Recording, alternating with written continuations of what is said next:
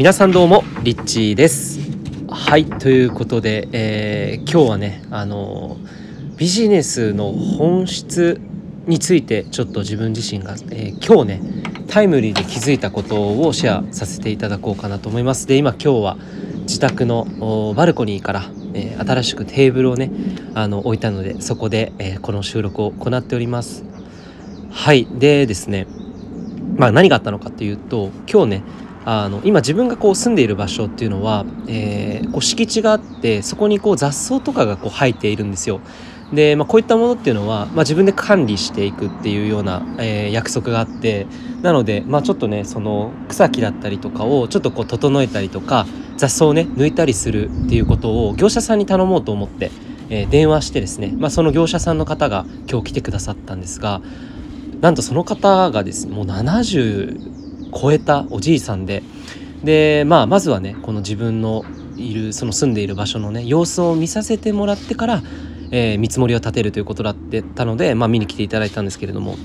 まあ、その方からねたくさんのお叱りの言葉、まあ、本当に愛のあるお叱りというかね。でその方のねお話を聞いてて本当にこれがビジネスの本質だなというかいろんなことをねちょっとこう考えさせられた、えー、ので今日はちょっとその話をシェアしていきたいと思います。でねまずその何をねこの見に来てえ予算をね立てるというか見積もりを立てに来たと思って僕はね本当にそのとにかくまあ見てもらう。そして、えー、カットしてもらうための準備に取り掛かってもらうようなそういうなんかねつもりでいたわけなんですけれども、まあ、その方がねえー、この庭を見た時にまずね教えていただいたことっていうのはこれ本当に今の日本っていうのはその自分たちでねこういったものを管理することができなくなっているというその能力不足だというところから教えていただいてでまあね今だったら本当にこう、まあ、こういった草木を刈ったりとかそういったものをね管理する要はあの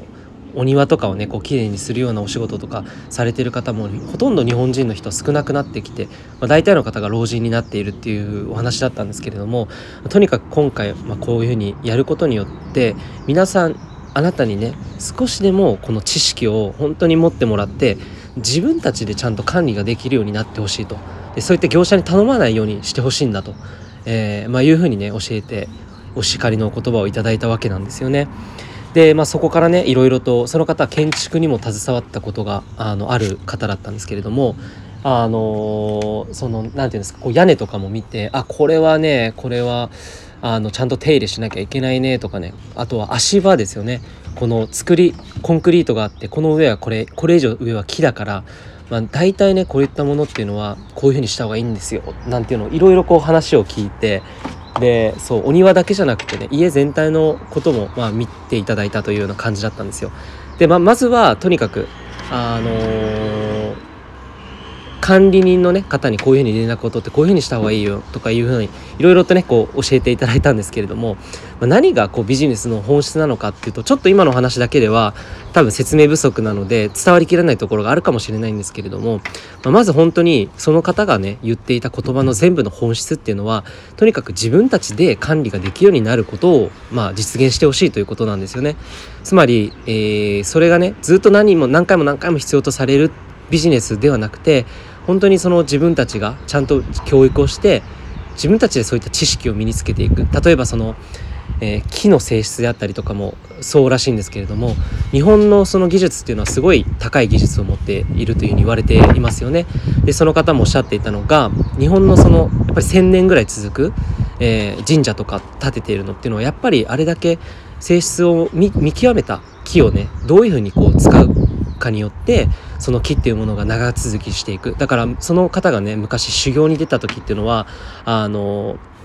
師匠から教えられたのはとにかく1,000年続く家を作りなさい。で1,000年、えー、続く家を作るためにまず森に行って木を見ろっていうふうに言われるんですって。で木をねじっくりこうみんな見てでその木が西に向いてるのか東に向いてるかっていうこう生え方によって木のね切る切り方っていうのも変わってくるそれによってえー、まあ、持つか持たないかっていうのも腐るか腐らないかっていうのも全部がこう決まっているらしいんですよそういった、まあ、知識っていうのは自然の知識自然を知るというかねその植物の仕組みだったりとかそういったものも詳しく知らなければいけないと。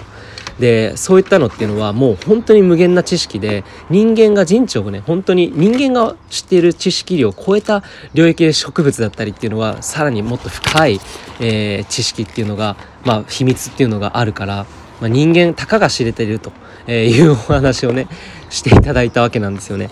でまあそんな中でやっぱり僕はこうなんだろうなそういうことを教えてくれる人がやっぱりビジネスをやっているすごく大きな理由だなっていうかそれは一人一人がねそういったことを改善していける世の中を作っていくっていうのは素晴らしいことだなっていうふうに感じました。のと同時に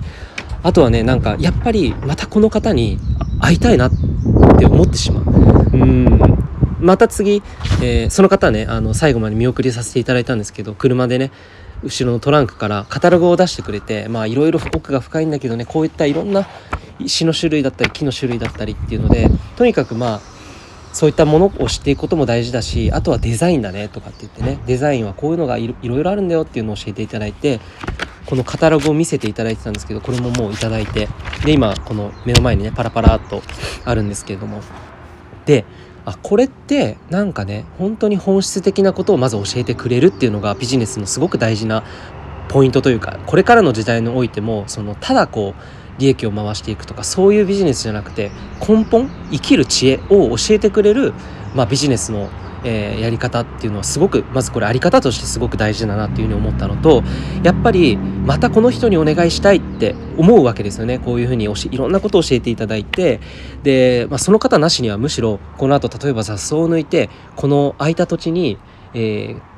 例えばね菜園をしていくと野菜を植えたりとかいろいろお花を植えたりとかっていう菜園をすることでこの土地の価値も上がっていくしそういうふうにどんどんどんどんゴミを捨てないでゴミを出さないような環境を作りながら自分たちのいる土地をどんどんどんどん開発していってより価値の高い場所にしていく環境にしていくっていうふうに教えてくださったんですけどまたこの人にあのお庭を作る時例えば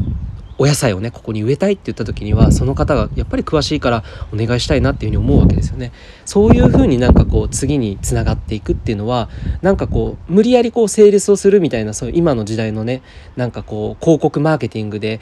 こうチラシとかを見せたりとか広告を見せたりとか YouTube でこう宣伝をして見てもらってこれを買ってくれっていうようなすごくガツガツしたような広告のモデルではなくて本当に人対人でこの人のことをもっと知りたいあるいはこの人の持っている知恵をぜひ教えていただきたい。この人になら任せたいなっていうふうに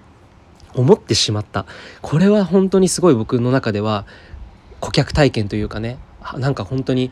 これからの時代においてはこういった形っていうのはすごく大事になってくるなっていうふうに思いました。ということでね今日はちょっと実際にあったお話今朝ね起きた出来事での皆さんにちょっとお話をシェアしようかなというふうに思って収録させていただきました。がいかがだったでしょうか？是非もし何かね提供されている皆さんすでにビジネスをやられているもしそういう方いましたら自分のビジネスってこれって本当に本質をついているものなのかなとかあるいはなんかそのさっきね僕がお話しした今回のおじさんのように、えー、なんかねこう未来の地球のことを考えてこの職業が必要としないぐらい、えー、自分たちで身についておくことがことの方がね利益を上げる短期的な目的よりももっと長い地球のねこの先々を見た上でのビジネスなのかどうかっていうのもすごくこれは、えー、もう一度ね自分のことを確かめるのにはいいんじゃないかなっていうふうに思いました。で僕自身もね、えー、改めてそれを考えさせられたので自分のビジネス、まあ、自分が行っているこういった活動っていうものはえー、スピリチュアル考え方人間の意識を変革していくというようなモデルではあるんですけれども、うん、改めてねそれをもっとこう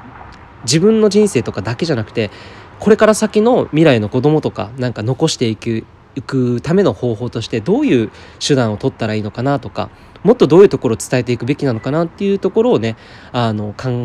え直させられました。のと同時にあのもっといろんな地球の知らない 植物のこととかうんいっぱいもっと知りたいなっていうふうに感じたのでちょっと家庭菜園を始めてみたいなとかねあのいろいろちょっと育ててハーブとか野菜とか、えー、育ててみたいなって思いましたし今なんか YouTube で調べたらスーパーのねスイカの種から育てている人の YouTube 動画とかあってそれも面白いのでねよかったら、えー、見ていただけたらなって思うんですけども、えー、またこういったことについても発信できたらなと思います。ということで最後まで聞いてくださりありがとうございました。リッチーでした。